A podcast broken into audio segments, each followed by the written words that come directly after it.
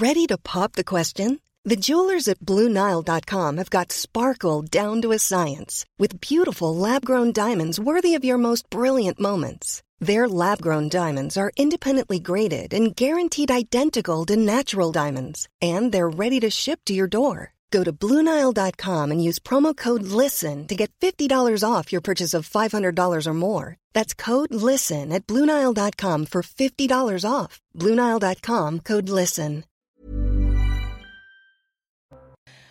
Bonjour à tous, il est 14h et je suis ravie de vous retrouver. C'est parti pour une heure et demie d'infos et de débats. Le débat, ce sera avec Jean-Claude Dacier. Bonjour. Bonjour. Et Yvan Rioufol, notre duel. Donc, mais on commence par, euh, par l'info avec euh, à la une 234 migrants bloqués en mer au large de l'Italie sur le navire de l'ONG SOS Méditerranée, l'Ocean Viking.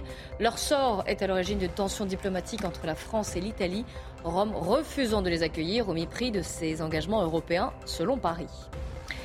Un parent d'élève qui sera jugé en mars prochain pour des menaces de mort à l'encontre d'un professeur de mathématiques du lycée Val-de-Seine au Grand Quevilly. Le 20 octobre dernier, ce père a menacé le professeur donc de sa fille. Il l'a menacé de lui trancher la tête. Il a commencé à hausser le ton encore. Et juste avant de partir, il m'a dit Vous continuez comme ça avec ma fille et je vous décroche la tête. En pointant le doigt et euh, en hurlant. Mais il avait un regard agressif. Il avait l'air sérieux. Il a répété ça de. À quoi ressemblera l'armée française en 2030 Emmanuel Macron à Toulon aujourd'hui pour présenter les grandes lignes de ce nouveau modèle stratégique. Mais avec la situation en Ukraine, on se pose la question la France pourrait-elle faire face à un risque de guerre? Maintenant, quels sont les points forts et les points faibles de notre armée? On fera le point. Alors que de nouveaux scandales de violence sexuelle éclaboussent l'Église catholique, vous entendrez le témoignage très fort, vraiment poignant de Nadia, aujourd'hui 65 ans, qui a été violée par un prêtre. Elle avait 12 ans. Et il m'a basculé sur le banc qui était devant la statue de Saint-Joseph.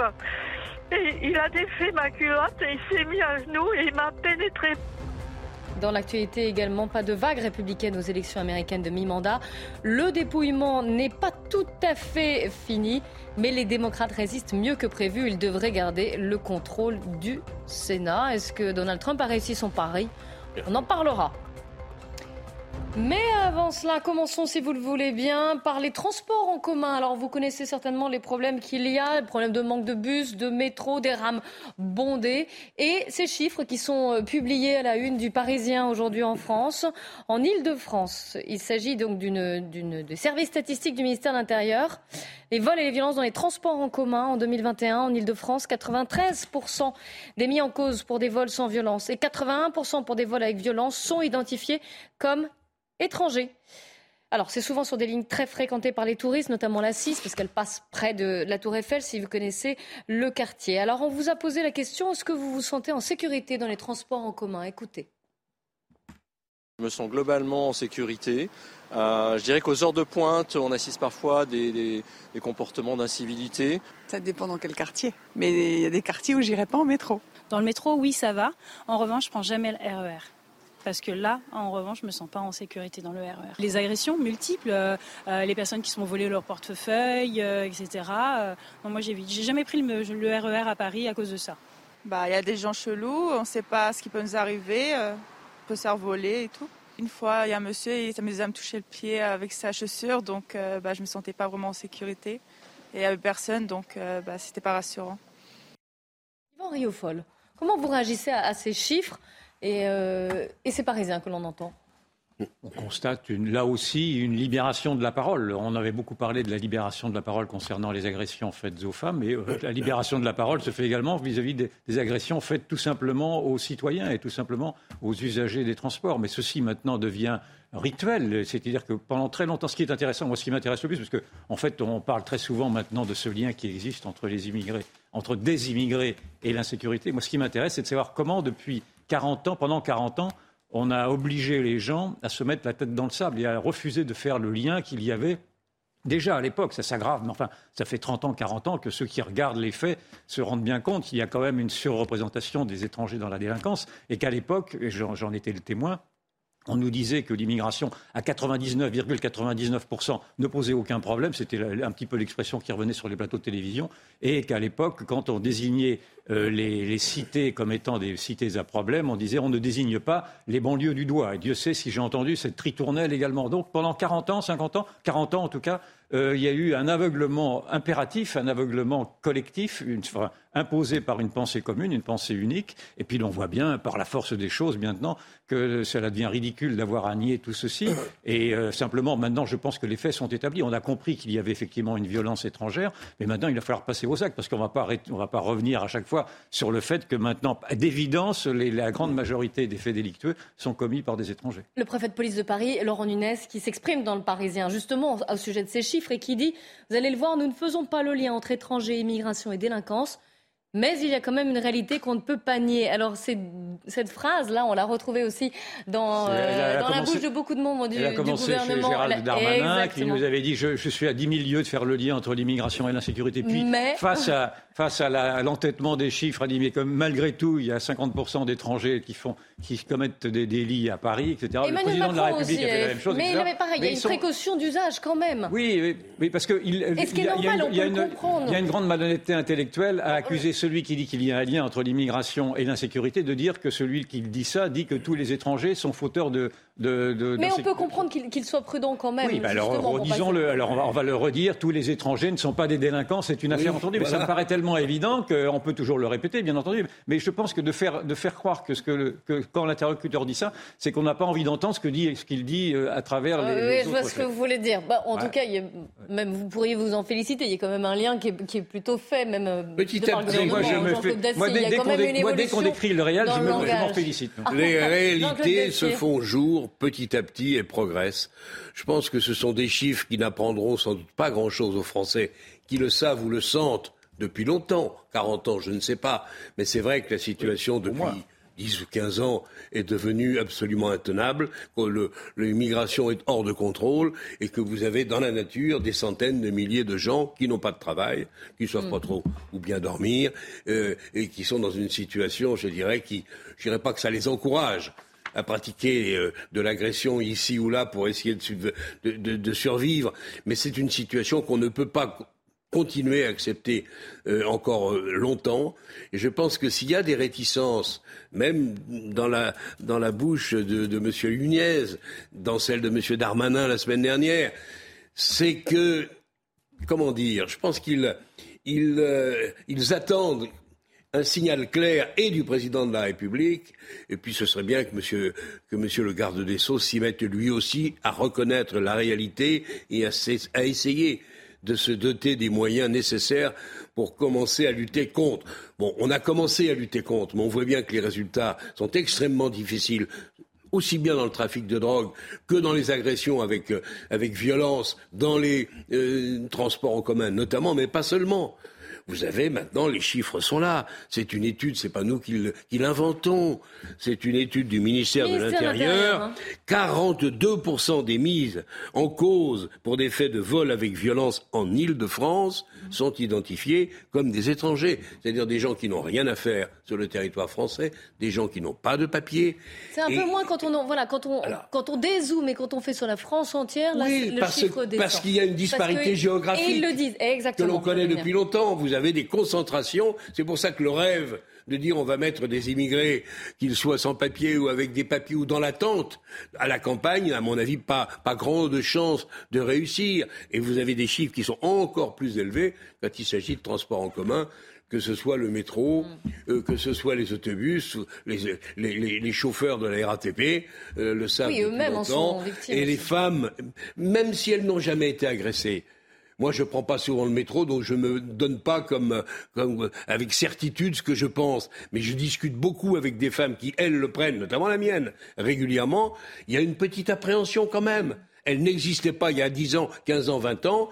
Aujourd'hui, les femmes se méfient car elles redoutent qu'il puisse se produire quelque chose de très désagréable dans les transports en commun. Voilà la situation à laquelle nous sommes confrontés. 100%, des femmes disent maintenant, je crois que c'était le chiffre officiel, 100% des femmes disent avoir, été victimes, en tout cas d'insultes Petite inquiétude. Ah ben plus, plus qu'une inquiétude. Mais moi, ce que je constate, c'est le grand désarroi de tous ces idéologues qui, depuis 30 ans et 40 ans, j'insiste, depuis 40 ans, nous avaient dit euh, que le vivre ensemble, que nous avaient dit que bah, l'immigration euh, était une chance pour la France, nous avaient dit, enfin, tous ces, tous ces credos que nous étions obligés tous de réciter. Et quiconque voulait s'écarter de cette pensée, de cette pensée obligée était considéré comme étant un fasciste. Donc maintenant, il y a une sorte d'emballement à décrire, à, rattraper le retard, dans le fond, de notre lucidité, mais c'est un peu vain. Maintenant, il va falloir trouver des solutions. En tout cas, euh, demain dans les transports en commun, faites attention si vous êtes euh, euh, à Paris ou en région parisienne, il y a grève des transports, pardon Ça sera différent. Ça sera différent. on va manquer de transports en commun. Là, exactement, vous allez voir un tableau qui récapitule les lignes fermées, les lignes ouvertes. Si jamais, encore une fois, vous êtes dans la région, vous avez vu à peu près la moitié des lignes qui seront fermées et une moitié partiellement ouverte. Les RER A et B, un train sur trois, un train sur deux et aux heures de pointe. Et pour les bus, ce sera 2 sur 3. Alors évidemment, préparez-vous, prenez vos précautions. Dans l'actualité également, je vous le disais, hein, un des faits qui remonte à la veille des vacances scolaires, un témoignage très fort que nos équipes, Jeanne Cancard et Fabrice Elsner, ont pu recueillir. Il s'agit d'un professeur de mathématiques du lycée Val-de-Seine, au Grand Quevilly, c'est en Seine-et-Marne. Eh bien, il a été menacé de mort par un parent d'élève, par un, père, un père qui sera, qui est poursuivi hein, dorénavant, qui va être jugé en mars prochain. Je vous propose donc d'écouter ce témoignage. C'est dans ce lycée de Grand-Quevilly, près de Rouen, que l'altercation a eu lieu entre un enseignant de mathématiques et un parent d'élève. Le 20 octobre dernier, lors d'une réunion parents-professeurs, le père de famille profère des menaces à l'encontre de l'enseignant. À visage caché, dans un lieu neutre, il nous livre sa version des faits. À 17h, un monsieur euh, assez costaud arrive devant moi et me dit Qu'est-ce que vous avez contre ma fille? Je lui dis euh, Si vous continuez à me parler sur ce ton-là, moi je ne répondrai pas. Il a commencé à hausser le ton encore. Et juste avant de partir, il m'a dit Vous continuez comme ça avec ma fille et je vous décroche la tête. En pointant le, doigt et euh, en hurlant. Mais il avait un regard agressif. Il avait l'air sérieux. Il a répété ça deux fois. À l'origine de ces menaces, un désaccord concernant l'endroit où est installée la jeune fille durant le cours de mathématiques, jugé trop éloigné du tableau selon son père. Si les raisons de ces menaces restent encore floues, le professeur se dit inquiet. Il est actuellement en arrêt maladie et demande sa mutation. Je me sens en danger parce que si je retourne au lycée et qu'on me suive et qu'on sache où j'habite, bien sûr, je suis en danger. Et qu'est-ce que peut faire l'État pour aider les professeurs? Moi, je pense que c'est trop tard la mentalité de l'élève a changé. C'est-à-dire La violence. Et les parents aussi. L'élève avec qui nous avons pu échanger ni les propos dont son père est accusé. De son côté, le rectorat a rédigé un signalement auprès du procureur de la République. C'est terrible, je vous entendais euh, parler, euh, Jean-Claude Dacier. Il y, a, différents points d'ailleurs. Euh, ce qu'il dit, déjà l'État dit bon, on ne peut pas faire grand-chose, c'est trop tard. On parle là d'un problème d'un, c'est même, c'est même pas un élève, c'est un parent d'élève. Vous vous rendez compte qu'il menace Bon, je pense que ça resterait au niveau de la menace, mais néanmoins c'est déjà inacceptable parce que sa fille est loin du tableau. Non mais où ce type est fou? Où ce type mérite deux mois de prison ferme pour, lui apprendre que dans ce pays, euh, on ne se comporte pas comme ça. Et tant qu'on n'arrivera pas à considérer qu'il y a des choses qu'il faut savoir réprimer par des sanctions courtes mais efficaces, c'est ça le drame de notre pays. C'est qu'on a complètement refusé et même réfuté l'utilité et l'efficacité des sanctions courtes face à un comportement comme celui-là, c'est inacceptable, ça peut plus être il sera jugé en mars prochain. Là, on peut reconnaître que la justice a été, il, interpellé. il aura un rappel à la loi. il est poursuivi. Il va être jugé. On a la date même. Ce sera le 16 mars 2023. Tribunal correctionnel de Rouen. Pour en parler aux, téléspectateurs, vous verrez qu'il n'aura rien. C'est inacceptable. C'est insensé. Mais peut-être que depuis l'affaire Samuel Paty, quand même, les choses, et même au niveau judiciaire, les choses ont évolué. Vous ne pensez pas qu'il y aura plus de sévérité En tout cas, quand un parent d'élève menace un professeur de lui trancher la tête, on devine à peu près quelle est l'origine de ce parent d'élève. Déjà. Donc cela repose la question, malgré tout, effectivement, de l'impossibilité pour certains de, ceux qui sont venus nous rejoindre de s'intégrer à l'école républicaine. Peut-être qu'ils sont français depuis euh, des années. Hein. Oui, il est sans, doute, français.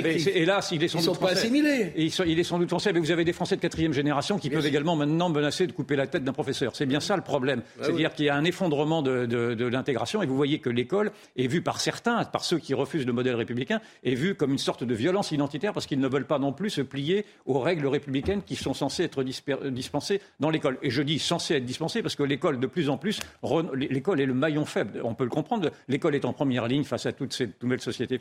Et de plus en plus, l'école est en train de baisser les bras, ne serait-ce qu'à travers cette progression phénoménale que l'on ne mesure peut-être mal du wokisme qui n'est pas simplement un phénomène américain aujourd'hui, mais qui, qui vient au cœur même de l'éducation nationale. Ça a été même euh, avalisé par M. Blanquer, pour qui pas une certaine admiration, mais qui a introduit également la théorie du genre par certains biais. Donc, c'est-à-dire la théorie de la, différenciation et cette déconstruction du modèle occidental euh, au, prétexte de donner la priorité aux, tyrannies des minorités, ou en tout cas aux minorités et à leurs exigences. Donc vous avez toute cette idéologie très pernicieuse qui accompagne dans le fond des, revendications identitaires, des revendications religieuses et des, haines de ce que nous représentons, des haines de la République, des haines de la France. Et, l'école est désemparée. L'école n'a pas les moyens, pas l'école publique en tout cas. Vous avez des écoles parallèles et vous aurez d'ailleurs de plus en plus d'écoles parallèles. C'est la justice de prendre le relais là. c'est clair. mais, ne le fera pas. Mais c'est à, M. Papendiaï de prendre le relais. Mais le, M. Papendiaï est également et, peut-être avec euh, le garde des Sceaux. Et avec, bien entendu, mais même, même le, le, ministre de. C'est dire, je ne comprends pas cette nomination de moins en moins. Le ministre de l'Éducation est lui-même le produit de cette culture différentialiste, de cette culture racialiste, de cette culture. Alors, on a déjà eu ce débat. Vous savez qu'il a fait des études. On a déjà eu ce débat, mais c'est un débat.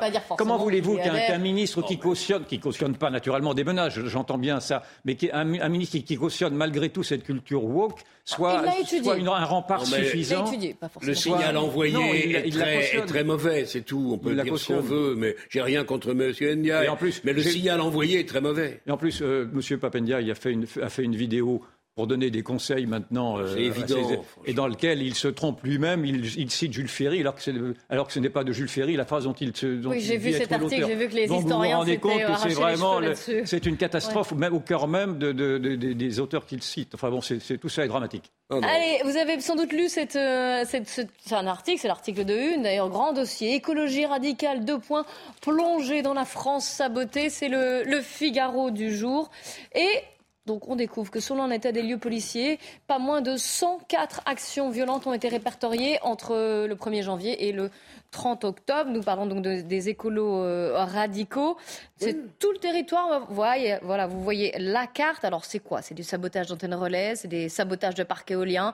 Il y a eu d'autres exemples qu'on a, qu'on a pu voir. Vous voyez que c'est un petit peu partout en France quand même, surtout à l'Est. fait juste avant le sommet sur la COP 27 de Sharm el-Sheikh. Ça prouve ah simplement. Non, non, non, là, ça a été, là, c'est depuis le 1er janvier, là, les actes oui, là, hein. depuis quelques semaines, il y a une Alors, recrudescence. Voilà, oui, à l'évidence, c'est fait pour préparer l'opinion. Ça prouve rien d'autre que il y a non seulement des jeunes gens qui sont un peu illuminés, c'est de leur âge, mais euh, il y a une organisation il y a des structures et il y a des financements. C'est ce que dit Bertrand Chamoulot, qui est patron du service central du renseignement territorial, qui, a, voilà, qui, a, qui a répertorié ses actions, enfin lui et ses services, et il dit qu'il y a un changement de braquet. Maintenant, il y a une nette radicalisation et que ces militants parlent même d'éco-sabotage. Ils ne parlent pas d'éco-terrorisme, je fais attention aux mots, mais d'éco-sabotage. Et puis, il y a eu cet exemple que vous citiez à Sainte-Soline, les bassines. Vous savez que ça y est, hein, le chantier de, de retenue d'eau de ces bassines dans les Deux-Sèvres a repris, en fait, dix jours après euh, la grande manifestation qui avait dégénéré et qui avait été extrêmement euh, violente. Cela dit, le porte-parole du collectif Bassine Non Merci lui menace un peu. On va se réunir dans les jours qui viennent, certainement euh, dès le début de la semaine prochaine. Et puis avec l'ensemble des associations et, tous ceux, on était déjà plus de 150 à avoir signé le premier appel à mobilisation on va lancer une seconde mobilisation. Ça sera encore plus grand, encore plus fort et encore plus déterminé. Voilà, la menace est, claire, hein, il a prévenu. D'où vient-il Que fait-il Et c'est l'un des porte-parole du collectif comme on dit maintenant C'est très intéressant. Euh, vous allez voir des images de, de dernière rénovation, ces militants ah. qui plaident pour une rénovation thermique digne de ce nom en France, qui est encore bloqué, euh, je dis encore parce que ce n'est pas la première fois qu'ils le font, hein.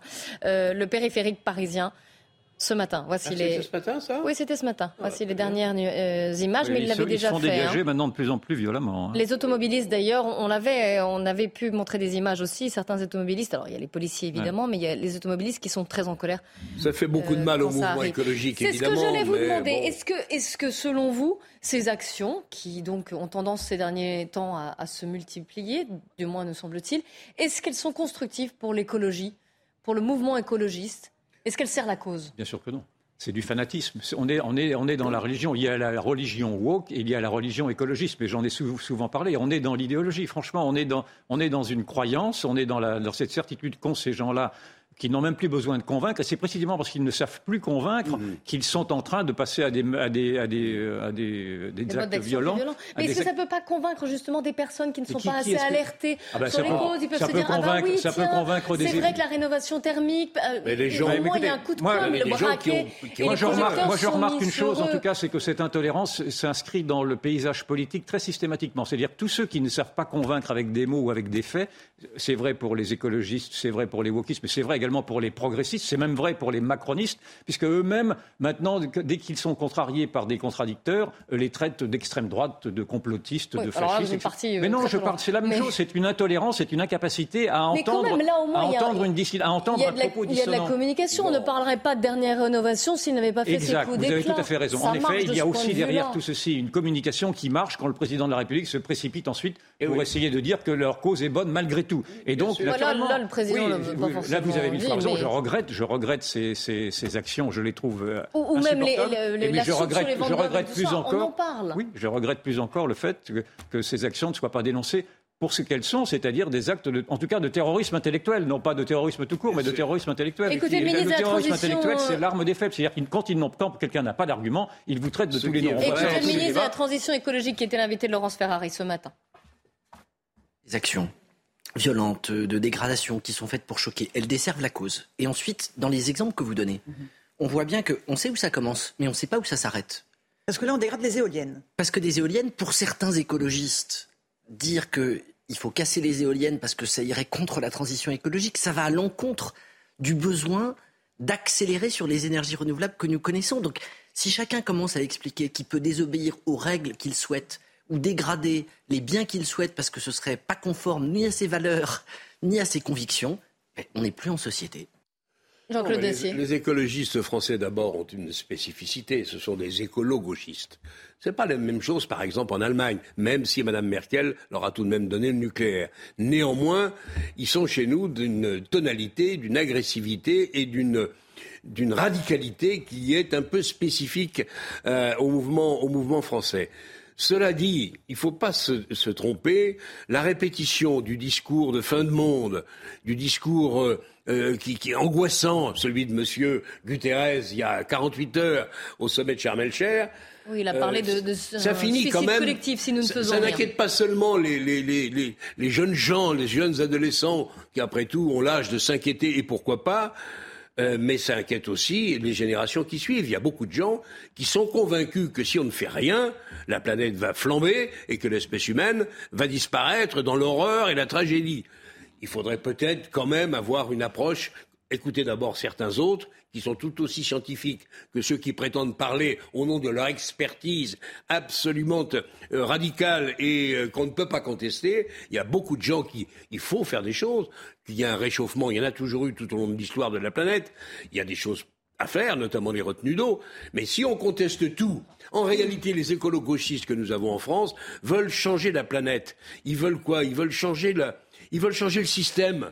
Ils sont anticapitalistes virulents, ils sont contre, le, contre le marché, ils sont contre les grandes entreprises, ils, sont, ils veulent, je ne sais pas trop ce qu'ils veulent d'ailleurs, parce que quand on les interroge, ils ont du mal à décrire la société qu'ils souhaiteraient. Néanmoins, ils sont convaincus que le système dans lequel nous vivons est à l'origine des maux qui sont les nôtres, c'est exactement l'inverse le pétrole, le charbon d'abord et le pétrole ensuite, je l'ai déjà dit et je le répète, nous a sauvés et nous a permis d'être ce que nous sommes, mais même ce que nous sommes est contesté par ces jeunes gens. On est, paraît-il, d'affreux. On rejoint le wokisme. on rejoint le wokisme. En 30 secondes Non, ben on sait très bien ce qu'ils veulent. Ce sont des fanatiques qui sont habités par un idéal, et leur idéal, c'est l'homme nouveau. C'est un, un, processus authentiquement révolutionnaire. Ils veulent une table rase, ils veulent changer de système, ils veulent changer le système anticapitaliste. Plus, plus généralement, ils veulent changer le système occidental. On ne peut pas leur en vouloir de, vouloir, de vouloir le changer. on peut, leur en vouloir, de, vouloir changer à travers la violence. On peut toujours vouloir changer le système, je suis le premier à le dire, mais, mais pas, mais pas, mais pas à travers la violence. Le système n'est pas, si mauvais. Je, regarde partout dans le monde. Notre système n'est pas... qu'on rende l'antenne pour quelques minutes de pub. Alors on va suivre le système et on se retrouve juste après pour euh, cette question. Est-ce que l'armée française serait prête pour une, une guerre, prête à mener la guerre et à la gagner surtout? Eh bien on en parle, on en débat juste après la pub. À 14h30 sur CNews, on fait un point sur l'actualité avant de reprendre notre débat et c'est avec Adrien Spiteri. Je...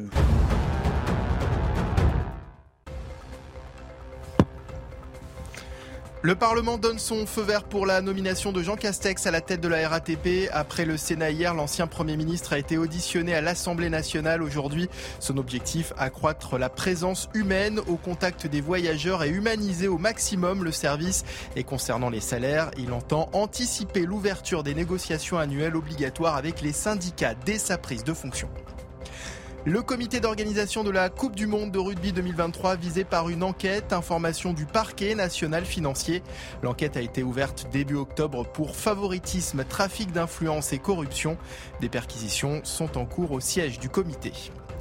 Et puis top départ de la 12e édition de la route du Rhum. Les 138 marins se sont élancés depuis Saint-Malo, direction la Guadeloupe ce mercredi. Les voiliers les plus rapides devraient traverser l'Atlantique en 6 jours seulement. Initialement prévu ce dimanche, le départ a dû être décalé en raison des conditions météo. Et bon vent à tous ces marins. Mes excuses également à Mickaël Dorian qui a présenté ce flash et non à Adrien Spiteri, qu'on salue quand même de la rédaction de CNews. Le débat avec aujourd'hui Yvan Rioufol, Jean-Claude Dacier et Éric de Ritmaten du service économique de CNews nous a rejoints sur ce plateau. On va parler de l'armée française. On est en pleine guerre d'Ukraine. On se pose la question est-ce que l'armée française serait prête à affronter une, une guerre sur son territoire? Alors, il y a plusieurs actualités, puisque vous savez qu'Emmanuel Macron est actuellement à Toulouse sur des bâtiments militaires. Il va même se faire élitreuiller sur, un, euh, sur le, sous-marin nucléaire d'attaque Suffren. Et il a, euh, bah, il prépare la loi de programmation militaire qui va conditionner l'avenir des armées jusqu'en 2030. En gros, pour faire simple, c'est le modèle de l'armée que l'on aura en 2030 qui est esquissé dès aujourd'hui. On va en parler, mais avant cela, on écoute le chef de l'État. C'est désormais un monde où, contrairement à hier, quand on cherchait la paix par l'interdépendance, on cherche désormais l'indépendance en prévision des guerres. Anticiper tout cela, c'est une nécessité pour avoir en 2030 les armées de la décennie à suivre et non celles de la décennie qui précède. Voilà, on se projette vers une armée, une armée plus moderne, mais quand même, est-ce qu'on pourrait faire face à une guerre comme ce que fait l'Ukraine actuellement? Vous savez que l'ancien général, le général De Villiers, ancien chef d'état-major des armées françaises, en doute. On fait le point avant d'en parler et d'en débattre, bien sûr, avec Sophia Dolé. La France, engagée dans un conflit du même ordre que la guerre russo-ukrainienne, peu probable pour les experts. En cas d'attaque, la France pourra compter sur ses alliés, de l'OTAN notamment. Actuellement, les regards se tournent vers la région Indo-Pacifique. Je ne pense pas qu'il euh, y ait une menace euh, directe. Euh, celle qu'on va se dessiner, effectivement, ce c'est la, rivalité entre la Chine et les États-Unis dans le Pacifique qui préfigure avec une forte probabilité une guerre de haute intensité dans laquelle on s'est entraîné. Aujourd'hui, l'atout de la France est sa souveraineté en matière d'armement. 95% est fabriqué sur le sol français. Problème, le nombre de ces équipements opérationnels est insuffisant. En cas de conflit majeur, impossible de faire face à un effort de guerre prolongé. Vous les rafales, il y a une centaine de rafales dans l'armée de l'air. Euh, les bâtiments de guerre, euh, on a une quinzaine de bâtiments de guerre de, de, On a, on a, à peu près 220 chars de combat et euh, et une cinquantaine de canons César. C'est quand même pas une quantité énorme. Pour les experts, il faudrait augmenter les crédits alloués à la défense jusqu'à 3% du PIB de la France. Alors, il y a trois gros problèmes. Si on résume, et Eric, je vais vous donner la parole, il y a un problème de recrutement, de formation des troupes des militaires, premier problème. Deuxième problème, la logistique. On a vu le général Clermont qui en parlait. Est-ce qu'on a suffisamment de, chars, de matériel? Est-ce qu'il serait, euh, est serait à disposition rapidement aussi? Et le nerf de la guerre, comme on dit, les finances. Alors la formation, oui, on a besoin de, nouveaux métiers, hein, tout ce qui va être cyber-défense, écoute, ça, ça va être très important, donc recruter du monde.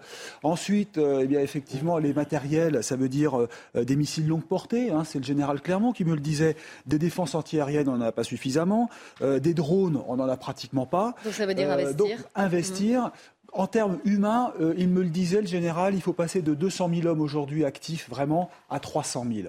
En termes d'argent, je vais vous donner le chiffre. Regardez, c'est pas compliqué.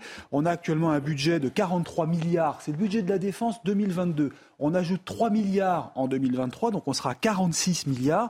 Et si la loi de programmation militaire prévoit de continuer cet effort jusqu'à 2030, il faudrait, il faudrait arriver à 70 milliards chaque année d'investissement dans la défense. 70 milliards. C'est ce que dit notamment le général Pierre de Villiers.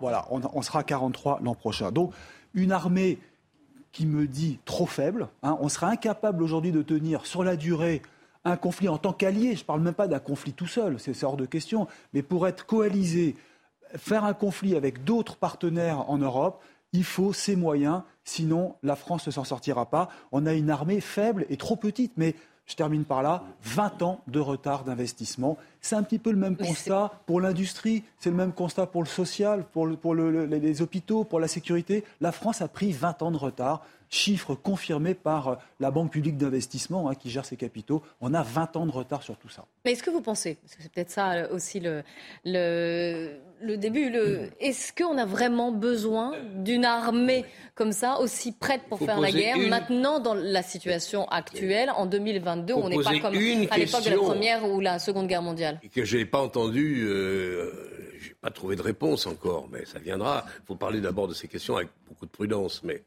quel est l'ennemi? Quel est l'ennemi? Où est l'ennemi? La Russie, dont on avait tous peur dans les années 80-70 ou avant, elle n'est même pas capable de mettre l'Ukraine à genoux. Donc ça va. Avec l'OTAN, on devrait s'en sortir. Ben oui, on a en plus de ça, on a en plus de ça une force de dissuasion nucléaire. C'est pas rien quand même.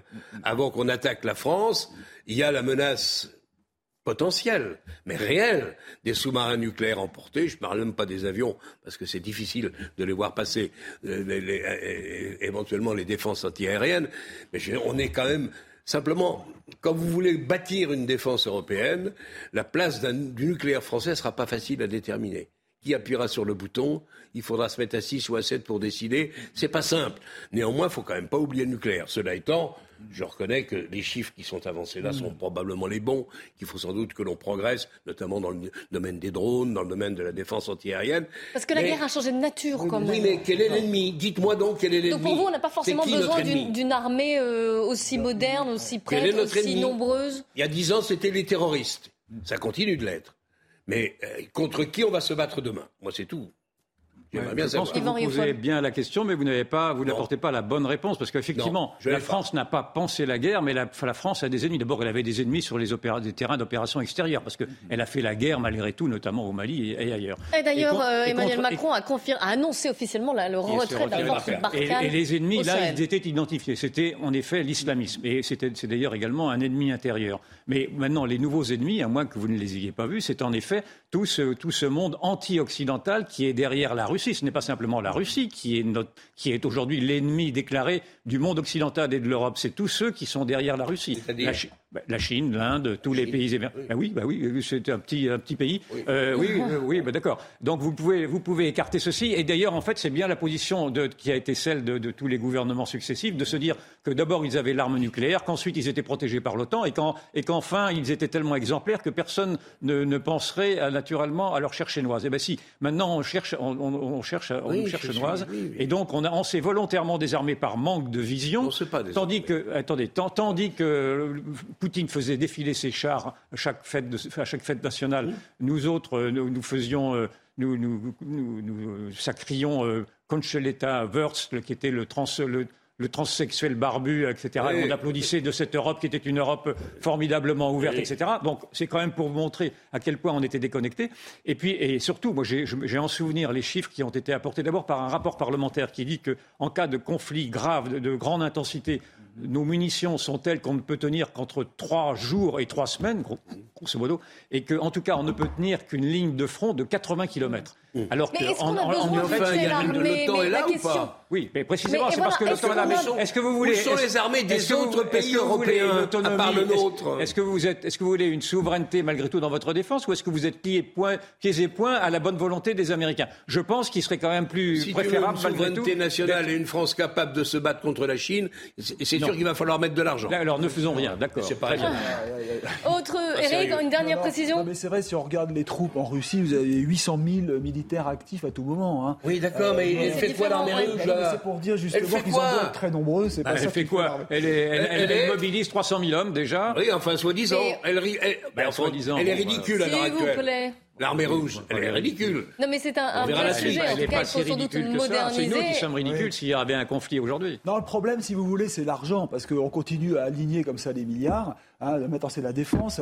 Hier, c'était la transition énergétique, c'est 54 milliards on peut chaque pas, année. Mais on peut même plus faire euh, les hôpitaux, c'est la sécurité publique. Bon, vous voyez, c'est même pas si Il faut peut-être définir les objectifs, comme vous l'aviez dit, bien définir les objectifs et savoir euh, ce qu'il en est. Autre sujet. Merci Eric d'être venu euh, sur le plateau. Le autre sujet, ben, la tension qui monte de nouveau d'ailleurs, c'est pas la première fois, entre la France et l'Italie. Euh, pourquoi? Ben, Parce que les deux pays sont en désaccord autour de la question des migrants. Alors, Rome a autorisé trois, des bateaux à accoster, mais elle en a renvoyé un quatrième, l'Ocean Viking, qui est toujours au large des côtes euh, italiennes. C'est inacceptable pour euh, la France, d'autant plus que ces navires font route maintenant vers la France, puisque je vous rappelle que Marseille ou bien encore la Corse ont accepté, si besoin, de les accueillir. On fait le point Maëva Lamy. L'Ocean Viking vogue désormais vers la Corse. Ce bateau de l'ONG européenne SOS Méditerranée, qui transporte 234 migrants, n'a pas reçu l'autorisation d'accoster en Italie. L'ONG a donc demandé à la France de lui assigner un port sûr. Cette solution extrême est le résultat d'un échec critique et dramatique de tous les États membres de l'Union européenne et des États associés à faciliter la désignation d'un lieu sûr. De quoi susciter un bras de fer entre Paris et Rome. Hier, la première ministre d'extrême droite italienne, Giorgia Meloni, a remercié la France, qui, selon elle, accepte d'accueillir l'Ocean Viking. Un comportement que dénoncent les autorités françaises. Ce bateau est actuellement dans les eaux territoriales italiennes. Il y a des règles européennes extrêmement claires, et qui ont été d'ailleurs acceptées par les Italiens, qui sont, de fait, le premier bénéficiaire d'un mécanisme de solidarité financier européen. Ce bateau, il a vocation à être accueilli en Italie. Trois navires ont eux obtenu l'autorisation d'accoster dans les ports italiens, le Humanity One, le Rise Above et le Geo Barents. Rome n'a toutefois permis qu'à une partie des migrants de descendre à quai, aux grandes dames des organisations humanitaires. Yvan folle sur ce sujet, pardon, je suis en train de perdre ma voix. Euh, oui, il devient à l'idée de personne que ces bateaux pourraient d'abord revenir dans des ports tunisiens ou des ports libyens ou des ports marocains. Ça, ne vient pas à l'idée de ceux qui disent que ces bateaux-là doivent rejoindre le port le plus propre. C'est en effet dans le droit maritime, un bateau doit rejoindre le port le plus propre, en général, le proche, pardon. Et en général, dans ces bateaux-là, les ports les plus proches, ce sont des ports qui sont sur les côtes euh, nord-africaines. Euh, bon, euh, oublions ça. Visiblement, ça ne vient pas à l'esprit de tous ceux qui exigent maintenant de l'Italie, puis maintenant de la France, de les accueillir. Je remarque que la France accueille ceci par, bienveillance et par humanitarisme, euh, on peut bien le comprendre, mais cela quand même brouille singulièrement le, message de fermeté qui était censé être porté par le ministre de l'Intérieur lui-même, disant qu'on allait voir ce que l'on allait voir sur les OQTR, les, les, obligations, les OQTF, pardon, sur les obligations de quitter le territoire. Et on va pas les, laisser comme ça en pleine mer. Voilà, et donc, euh, bien sûr, comme euh, c'est Madame Mélanie qui, pour l'instant, précisément parce qu'elle n'a pas elle, ne s'est pas laissée convaincre par ces, sentiments-là. On peut très bien comprendre qu'ils soient naturellement euh, qui, qui, puisse t'ébranler. Euh, c'est Mme Mélanie qui montre sa fermeté et c'est M. Macron qui montre sa faiblesse. Même si ces gens-là, naturellement. il y a eu, euh, la France a haussé le ton. Vous avez entendu Olivier Véran qui dit voilà, c'est le mépris des respects des engagements européens de la part de l'Italie. On est prêt à se brouiller avec l'Italie, qui est pourtant un pays ami. Pas vraiment, parce que la France accepte, pour la première fois, accepte, accepte qu'un bateau euh, d'ONG puisse, euh, puisse euh, Alors, être, accueilli, hein. être, accueilli, pardon, à, Marseille. Je cherche le mot. Alors, Marseille ou la Corse, pour l'instant, il y a encore un doute, mais deux réactions en France, celle du tout nouveau président du Rassemblement national et celle du maire de Marseille. Écoutez. Notre position est claire, elle est ferme. Et euh, avec nous, l'Ocean Viking ne pourrait pas euh, accoster sur les côtes françaises. Parce que, c'est un, c'est une pompe aspirante, c'est un cycle sans fin. Euh, or, je pense que notre fermeté en matière d'immigration est peut-être la politique la plus humaniste qui existe, qui consiste à dire à l'ensemble de ces personnes ne venez pas sur le sol européen, ne venez pas sur le territoire français parce que nous n'avons rien à vous offrir. Au moment où je vous parle, l'Ocean Viking, il est dans les eaux territoriales italiennes et à la grande honte euh, de l'Italie et de l'Union européenne, l'Italie refuse à l'Ocean Viking l'ouverture de ses ports. J'ai interpellé le gouvernement français en disant qu'il était de notre honneur et que l'honneur de la France commandait d'accueillir l'Ocean Viking euh, ici en France. Si ça s'avérait nécessaire, Marseille, qui est un port et qui a cette tradition, serait en capacité, est en capacité de les accueillir. Marseille, je rappelle la Corse aussi. Vous allez voir le tweet de Gilles Semioni qui se dit prêt à accueillir ce bateau de l'Ocean Viking. Conformément à sa tradition d'hospitalité et pour éviter toute perte de vie humaine, la Corse est prête, si nécessaire, à accueillir temporairement l'Ocean Viking dans l'un de ses ports. Jean-Claude Dacier. comme le disait M. Bardella, c'est une sorte de cycle sans fin, puisqu'à partir du moment où un bateau ou des bateaux euh, surviennent et, vont au secours des migrants euh, et les amènent à proximité ou de l'Italie ou de la France ou de l'Espagne, l'honneur, le maire de Marseille l'a dit, l'honneur commande que nous les accueillons et que euh, nous essayons de régler euh, au mieux la situation qui leur est faite. Donc, on gesticule comme on le peut pour essayer de, comment dire, de, de faire plaisir à, la majorité des Français qui considèrent que euh, on ne peut plus se permettre d'accueillir des migrants euh, parce qu'on en a déjà tellement qu'on ne sait pas exactement quoi faire. Et on en parlait au début de cette émission. Ce n'est pas simple. Hein, le phénomène d'immigration hors de contrôle va continuer. Donc, où l'Europe prend une décision claire dans laquelle on se retrouve vraiment et on verra ce qu'il adviendra de, la suite, où Mme Mélanie a marqué un point, elle avait promis aux Italiens qu'elle allait durcir sa position. Pour le moment, elle a réussi au terme d'une acrobatie de langage en remerciant la France d'un accueil qui, a priori, si j'ai bien compris, n'était pas du tout prévu par le gouvernement français. On est quand même dans une situation d'une confusion extrême et reconnaissons-le. Pendant ce temps, vous avez des centaines. Mais l'Italie a quand même accepté trois bateaux. Oui, mais partiellement, j'avais beaucoup les, Alors, les avec enfants, les, ils font le tri, c'est très agréable, ils prennent les enfants, ils prennent...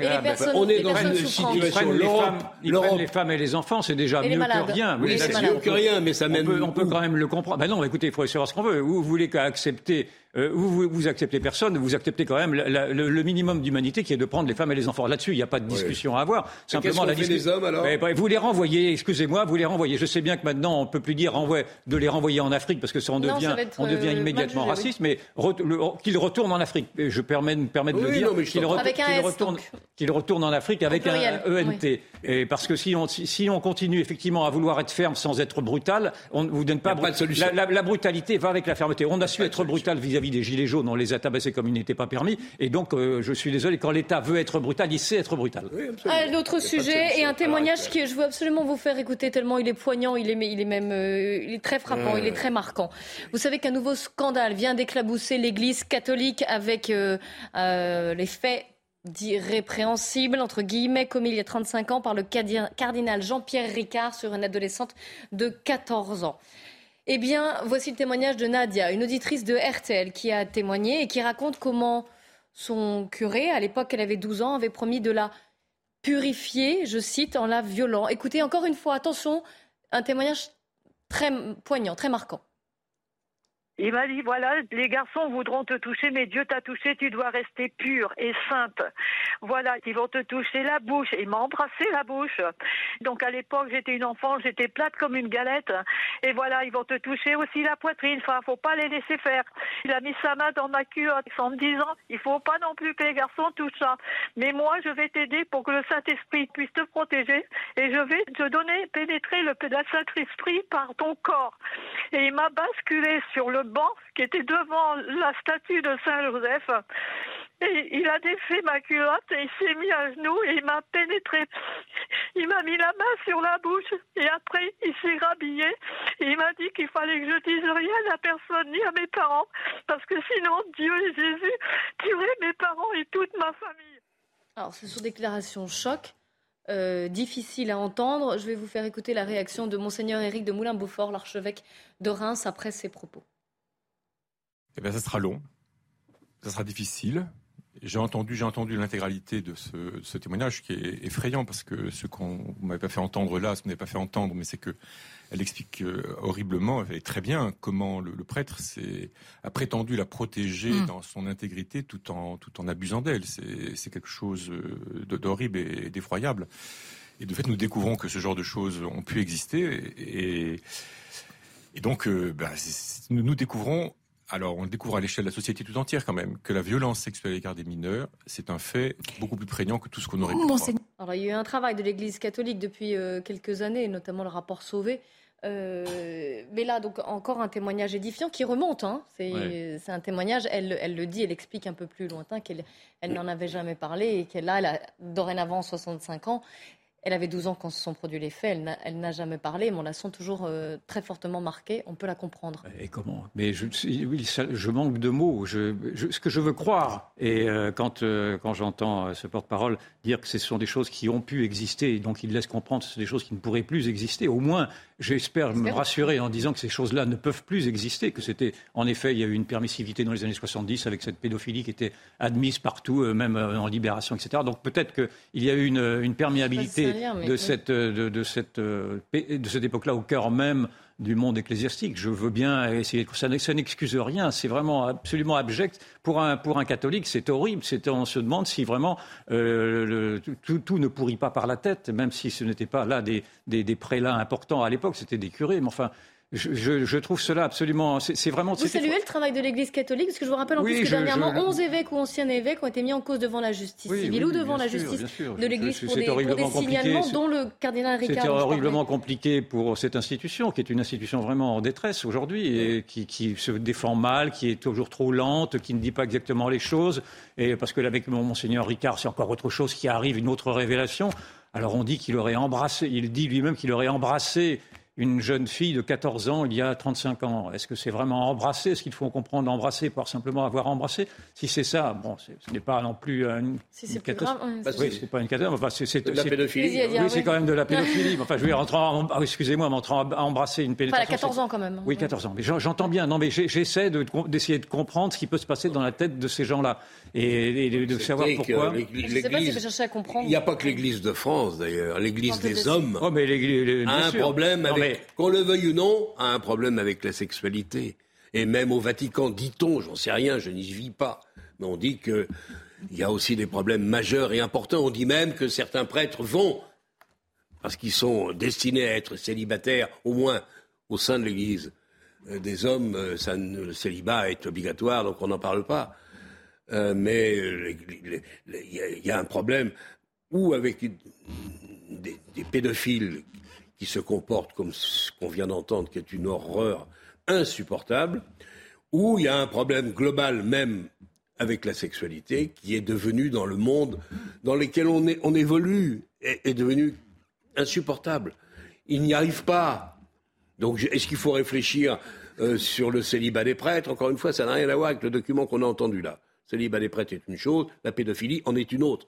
Mais quand vous ajoutez la difficulté des, des, hommes d'église à assumer une sexualité qui leur est interdite, plus la pédophilie qui incite certaines vocations, vous vous dites que décidément l'église des hommes s'est éloignée euh, durablement et depuis longtemps du message originel. ça, Merci ça, fait de la peine. Mais si on se retrouve, euh, on continue notre débat, on, se retrouvera après le journal de 15h, on évoquera les élections américaines de mi-mandat. Est-ce que Trump a réussi son pari Ce sera une des questions. Et puis nous recevrons Patrick Mahé, qui, on va parler des grands faits divers des années 50 à nos jours avec lui. A tout de suite. Il est 15h, bonjour à tous et merci de nous rejoindre sur le plateau de la belle équipe de CNews. On va reprendre notre débat. Avant cela, un point sur l'actualité. Elle a eu le déplacement d'Emmanuel Macron à Toulon pour parler de la future armée française. Le président de la République a annoncé, euh, qui en a profité pour annoncer officiellement la fin de l'opération Barkhane. Il a promis une évolution de la politique de défense française en Afrique.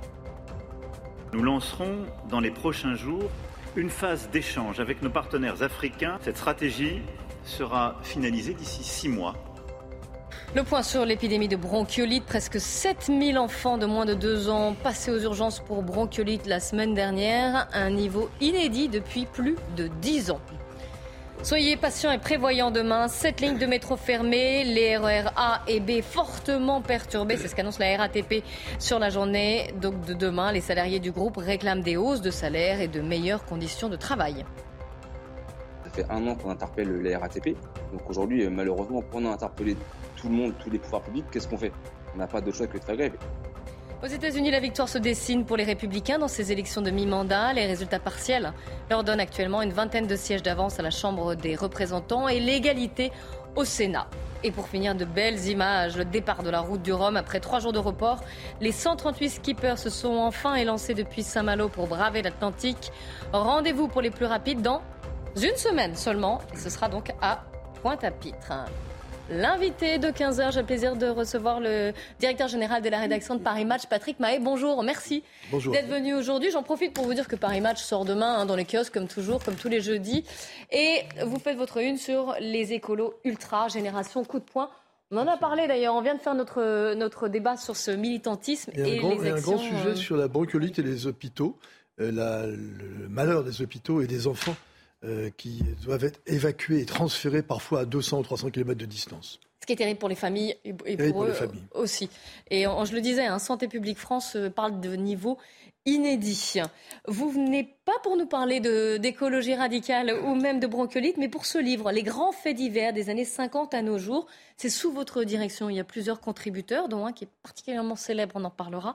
Euh, ces grands faits divers, ils ont marqué nos vies, nos embarqués, nos, nos époques. Si je vous dis par exemple Spaggiari, le gang des, des postiches, le petit Grégory, l'affaire Bruet en Artois, plus récemment l'affaire Marie Trintignant ou encore euh, la petite euh, son nom la, la oh son nom Maëlys. Maëlys, merci. Euh, donc vous 50 ans d'histoire de faits divers et encore une fois à n'importe quelle époque de notre vie nous ont souvent marqué, c'est ce qui vous a donné envie de revenir en photo et avec des textes qui les accompagnent sur ces faits divers. Bah, Pourquoi ça, vous ça, vous a semblé important bah, Parce que les, faits divers sont d'ailleurs mal nommés. Nous, on les appelle faits divers depuis toujours, c'est leur label. En fait, ce sont des faits de société. Et en fait, derrière un fait divers se cache souvent, ou est révélé, un fait de société. Soit, par exemple, dans l'affaire de, euh, l'affaire Grégory, par exemple, que vous avez évoqué, la, vie euh, euh, dans, dans, les Vosges, dans un petit village des Vosges ou à Bruy-en-Artois, la vie dans un pays minier, dans des ruelles qui sont les mêmes, avec peut-être des jalousies d'ici, des jalousies de là, euh, des jalousies de village, des jalousies de famille, des clans divisés, des secrets de famille. Donc à chaque fois, dans, un fait divers, il faut, il faut chercher ce qu'il y a derrière. il n'y a pas que des actes gratuits. Il y a des actes gratuits naturellement, mais il n'y a pas que des actes gratuits. Il y a parfois des vengeances euh, anciennes et parfois on découvre des, des, des, des, comportements qui sont dignes, par exemple, du film de Clouseau euh, en 43 dans l'affaire de, de, de, Grégory avec le corbeau ou les corbeaux de la Vologne. Euh, donc voilà pourquoi ça nous a intéressés. Et comme à Paris Match, évidemment, dans les archives, il y a 14 millions de photos et des grands reportages de photographes. Ben, on, a eu l'idée, en regardant une photo de Jack Garofalo euh, lors du, euh, du, procès Dominici, qui est en 52, où on voit Clovis qui montre du doigt son père et qui le désigne comme coupable, eh bien on s'est dit, ça c'est une photo qui a marqué l'histoire, parce qu'après cette photographie, les photographes ont été interdits d'être dans les prétoires, de pouvoir assister en direct. C'est à partir de, cela que, les photographes ont été interdits, parce que ça marquait trop les esprits des lecteurs, les esprits des gens, l'acte d'accusation direct photographié, donc ils ne pouvaient pas mentir. C'est le pire de l'espèce humaine. À chaque fois, ce sont des drames, ce sont des enfants euh, qui sont euh, retrouvés morts, ce sont des familles qui qui se qui se disputent parfois à mort. Ce sont des drames, ce sont des vies brisées, ce sont euh, des, gens dont, voilà, dont la vie est, à chaque fois bouleversée. Et pourtant, il y a cette, j'allais dire, cette fascination quand même pour ces affaires. Mais des enfants, oui. Des, vieillards aussi. On a connu des serial killers qui ont, qui ont tué des, vieilles dames euh, qui rentraient chez elles paisiblement le soir avec leur cabas, leur sac à main plein et qui étaient agressées et parfois torturées, mais aussi des adultes. Parce que dans le grand banditisme, qui est très différent, le grand banditisme, c'est une affaire d'adultes. Quand on prend l'affaire Spaggiari, par exemple, ou l'affaire Mérine, on est dans un autre domaine, dans un autre. Là, vous, les mélangez. Hein. Il y a bah, on passe, euh, disons, euh, on a fait au départ une sélection d'une cinquantaine d'histoires qui ont marqué les mémoires, qui ont marqué l'imagination collective. Et de ces cinquante histoires, nous en avons sélectionné une vingtaine qui méritaient d'être développées, d'être re-racontées, si j'ose dire, avec des textes d'époque. Il y a des auteurs comme Jean Co, par exemple, euh, sur l'affaire de Grégory, qui répond à, à, Marguerite Duras. Euh, sur euh, la culpabilité présumée à un moment de la mère, Christine Villemain, où Marguerite Duras avait écrit euh, quelque chose comme sublime, sauce sublime, etc., alors que Jean Co disait plaidoyer pour une mère traquée. Donc c'était devenu en plus un débat à, très haut niveau littéraire, quelque part. donc voilà comment on a fait cette sélection d'histoires d'une cinquantaine à partir de la photographie, nous sommes arrivés à une vingtaine d'histoires qui ont marqué les esprits. Il y a Alain Delon qui. Euh, Alain, Delon a été... Alain Delon, c'est vrai, vous avez raison, c'est une signature inattendue. Mais... C'est pour ça que je l'ai relevé. Vous avez raison, parce qu'Alain Delon avait été euh, frappé, alors ça ne m'étonne pas de lui, et ça ne nous étonnera pas, ni Jean-Claude, ni Yvan, ni vous, mais par euh, l'évasion de Michel Vaujour de la santé, parce que c'est sa femme qui avait préparé minutieusement cette évasion euh, en prenant des cours de pilotage d'hélicoptère, en répétant, en repérant la scène et, réussissant à le faire, à le hisser du toit de, la prison de la santé. Donc évidemment, euh, Alain Delon ne pouvait être que subjugué par l'histoire Vaujour, par Nadine Vaujour. Euh, Jean-Claude Dacier, oh, je crois que vous aviez une question. Est-ce qu'au fond, les, faits divers qui nous ont le plus marqués ne sont pas ceux pour lesquels la police a échoué à trouver le, coupable ou les coupables Alors en tout cas, pour ce qui concerne l'affaire Grégory et pour ce qui concerne Bruet, qui sont les plus emblématiques et Dominici, il n'y a pas d'issue. C'est-à-dire que euh, hmm. Dominici, ça fait 70 ans. Et 70 ans après, on ne connaît pas le mobile de l'assassinat des Drummond. Les Drummond étaient des touristes britanniques qui ont été assassinés euh, en Haute-Provence. Euh, par euh, ben, des paysans de Haute-Provence, on le suppose. Euh, en tout cas, c'est ce qui en ressort. Il y a eu une guerre des polices, d'ailleurs, puisqu'en fait, on peut le souligner, une guerre des polices entre deux commissaires qui avaient des méthodes différentes. On retrouve la guerre des polices dans l'affaire de Bruy en Artois et surtout dans l'affaire Grégory entre les gendarmes et la police nationale, qui sont sur deux pistes totalement différentes et antagonistes. Donc effectivement, en effet, ce qui nous fascine, c'est qu'il n'y ait pas d'issue. Et le mystère continue. Également. Pardon? L'affaire Seznec aussi, peut-être? L'affaire Seznec, c'est beaucoup plus, plus, ancien. Mais en effet, en effet, Yvan Rioufol a raison. C'est une affaire dont il y a encore des, des, zones d'ombre très très importantes, tant, de, tant d'années plus tard. Il y a un personnage aussi qui vous fascine, on le sent, c'est Jacques Mérine. Euh, on va voir quelques, quelques, quelques images, là aussi. En plus, alors évidemment, il y a eu des films, euh, il y a eu, voilà, on voit le, les photos que vous avez prises qui sont dans le, dans le livre que vous bah Oui, je peux vous en parler de cette photo de droite en particulier, mm. parce que, en fait, Jacques Mérine, euh, un jour, il a, il, a, il a toqué à la porte d'une journaliste qui s'appelle Isabelle de Vangen, qui habitait près de la rue Mouchetard, par là, et en fait, qu'il avait repéré, qu'il avait remarqué par sa beauté lors de son procès. Et pour des raisons X, Y, Z, d'abord il l'a dessinée, dessinait son portrait, il l'a dessiné, probablement qu'il avait fantasmé sur elle. Il s'était procuré son adresse. Et lorsqu'il s'est évadé, il a toqué à sa porte. Et donc, Ça a dû lui faire un choc. Et donc, hein. cette jeune femme qui avait 28 ans à l'époque, qui prenait le thé avec une copine, euh, elle a entendu Bonjour, c'est Jacques. Mais Jacques qui? Bah, Jacques Mérine. Et euh, elle a vite fait partir sa copine qui buvait sa tasse de thé et s'est retrouvée en face à face avec lui. Et il lui a dit voilà, je viens chez vous parce que bah, je vous ai repéré, je vous ai remarqué, vous êtes une très bonne journaliste et j'ai une déclaration à faire et je vous la confie sur les quartiers de haute surveillance, les QHS. Et je vais vous la confier. Donc du coup, c'est en suivi des rendez-vous, euh, plusieurs rendez-vous, et il l'a amené jusqu'à sa cache. Et dans sa cage, qui était dans le 10e arrondissement, bah, il s'est, euh, je ne vais pas grimer, mais il a pris tout l'uniforme du bandit et du, meurtrier qu'il était, avec le harnachement qui collait avec, et ça a fait un sujet absolument incroyable et extraordinaire. Hmm. Une, réaction, un mot peut-être, une question à Patrick Mahé Non, non, ah en général, sur les faits, ah, Moi, je suis un grand amateur de faits divers. Quand j'ai commencé dans le journalisme en faisant des faits divers, et j'ai continué euh, quand j'étais... Euh, chef des informations générales, a suscité les, curiosités des journalistes pour aller sur le terrain et faire des faits divers, notamment celui de Bruy en Artois que j'ai suivi à cette époque-là. Non, le, fait divers, c'est vraiment une source d'inspiration, y compris pour les écrivains. C'est-à-dire que j'ai connu beaucoup d'écrivains qui lisaient d'abord, surtout le Parisien, parce que le Parisien était très bon et toujours très bon d'ailleurs sur les faits divers, pour, pour essayer de trouver des angles d'attaque sur ces vies humaines et sur le, le mal qui habite, eh en général, qui se révèle à travers ces de sang-froid de Truman Capote. voilà. Mais pour aller, on peut parler d'un écrivain qui, qui, a disparu il y a très peu de temps, c'est Jean Telet. Bien sûr. C'est un très bel écrivain. Jean Telet, il a raconté une histoire qu'il a sortie des oubliettes à l'époque de la guerre contre les Prussiens, donc c'est pas d'aujourd'hui. Et euh, son petit roman s'appelait Mangez-le si vous voulez. Et en fait, c'est la mise à mort d'un pauvre mec euh, qui euh, n'avait pas rejoint l'armée à ce moment-là et qui a été pris pour un espion en fait, et il en a fait un livre incroyable. Et là, c'est pas du tout les années d'aujourd'hui. On est à l'époque de la guerre contre les Prussiens. Patrick, vous restez avec nous. On va juste dire un mot quand même, parce qu'on en a beaucoup ah. parlé et que c'est important et l'enjeu est, est, important. Voilà, de l'Amérique, des élections de mi-mandat. Euh, le point sur ces élections avec euh, Elisabeth Guedel, notre correspondante.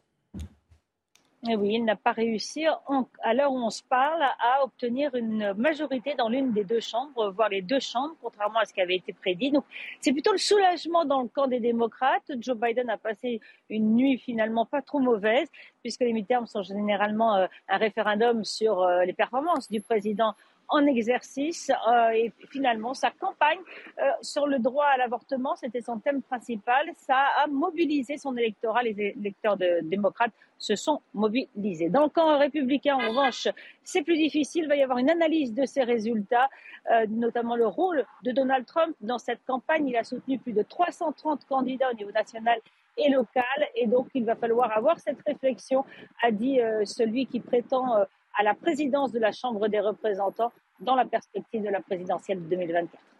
Voilà, pas de raz-de-marée du côté républicain. Est-ce que vous pensez que le pari de Donald Trump, qui avait mouillé la chemise hein, euh, pour ces élections, est en partie il avait, raté Il avait annoncé une vague rouge, elle n'est pas là, à l'évidence, enfin a priori. Mais malgré tout, c'est quand même un succès des Républicains. Mais c'est un succès attendu parce que dans les élections de mi-terme, en général, le parti qui sort perd toujours des plumes. Donc, mais c'est plus juste que prévu quand même. Les démocrates résistent. C'est en effet plus juste que prévu, mais ils, gardent, ils, auront la majorité à la Chambre des représentants, sans doute peut-être à la au Sénat, parce que ça a l'air d'être plus ric-rac.